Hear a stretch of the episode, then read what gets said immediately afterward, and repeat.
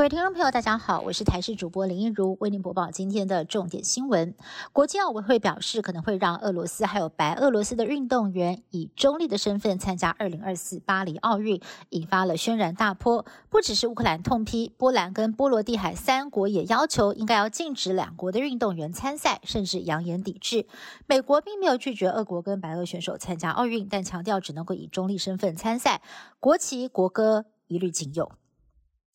台湾灯会今年回到了台北市举办，将在五号正式点灯。尤其今年再度邀请段上海市布展花灯，但是有民进党的市议员爆料，某一天的晚间，不但有三名远警驾着搜证摄影机保护上海花灯，甚至有中国大陆的媒体还报道，台北市长蒋万安将亲自去观赏。蒋万安在下午出席活动的时候接受访问，强调警力配置是例行安全规划，也不觉得有被中国吃豆腐。但是被问到会不会去看这座上海花灯，他强调有时间都会去各展区走走。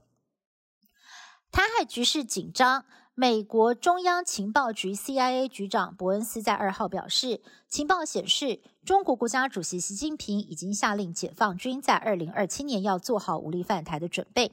二零二七也是习近平担任中共总书记第三任期结束的一年。不过，这并不代表习近平已经决定好二零二七就要攻台。伯恩斯强调。眼看俄军在乌克兰表现弱期，习近平倍感讶异，并且试图从中汲取教训，但也千万不能够低估习近平对台湾的野心。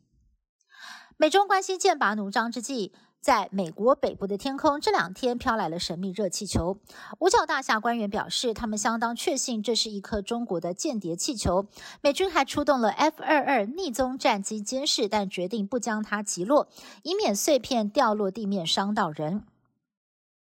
抖音海外版 TikTok 碰到对手了。人工智慧研发业者 OpenAI 开发的聊天机器人 Chat GPT 推出之后，只花了两个多月的时间，活跃用户就突破了一亿个，把 TikTok 的九个月记录远远抛在后面。而且 Chat GPT 潜力无穷，不但可以应用到教育、艺术、商业，还能够取代很多人的工作。政府年前拍板全民普发现金六千元，到底何时发放呢？民进党立院党团总召柯建明日前预估最快四月份第二周，而现在数位发展部也宣布规划三加一周领取管道，包含了邮局或者是 ATM 领取，还有上网登记之后直接拨款入账。有两类的族群则严厉新增发放管道，包括了弱势族群或者是特殊族群，渴望造册之后不用再做登记，六千元直接入账，但是认定的方式。也还在跨部会讨论当中。以上新闻是由台视新闻部制作，感谢您的收听。更多新闻内容，请您持续锁定台视各界新闻以及台视新闻 YouTube 频道。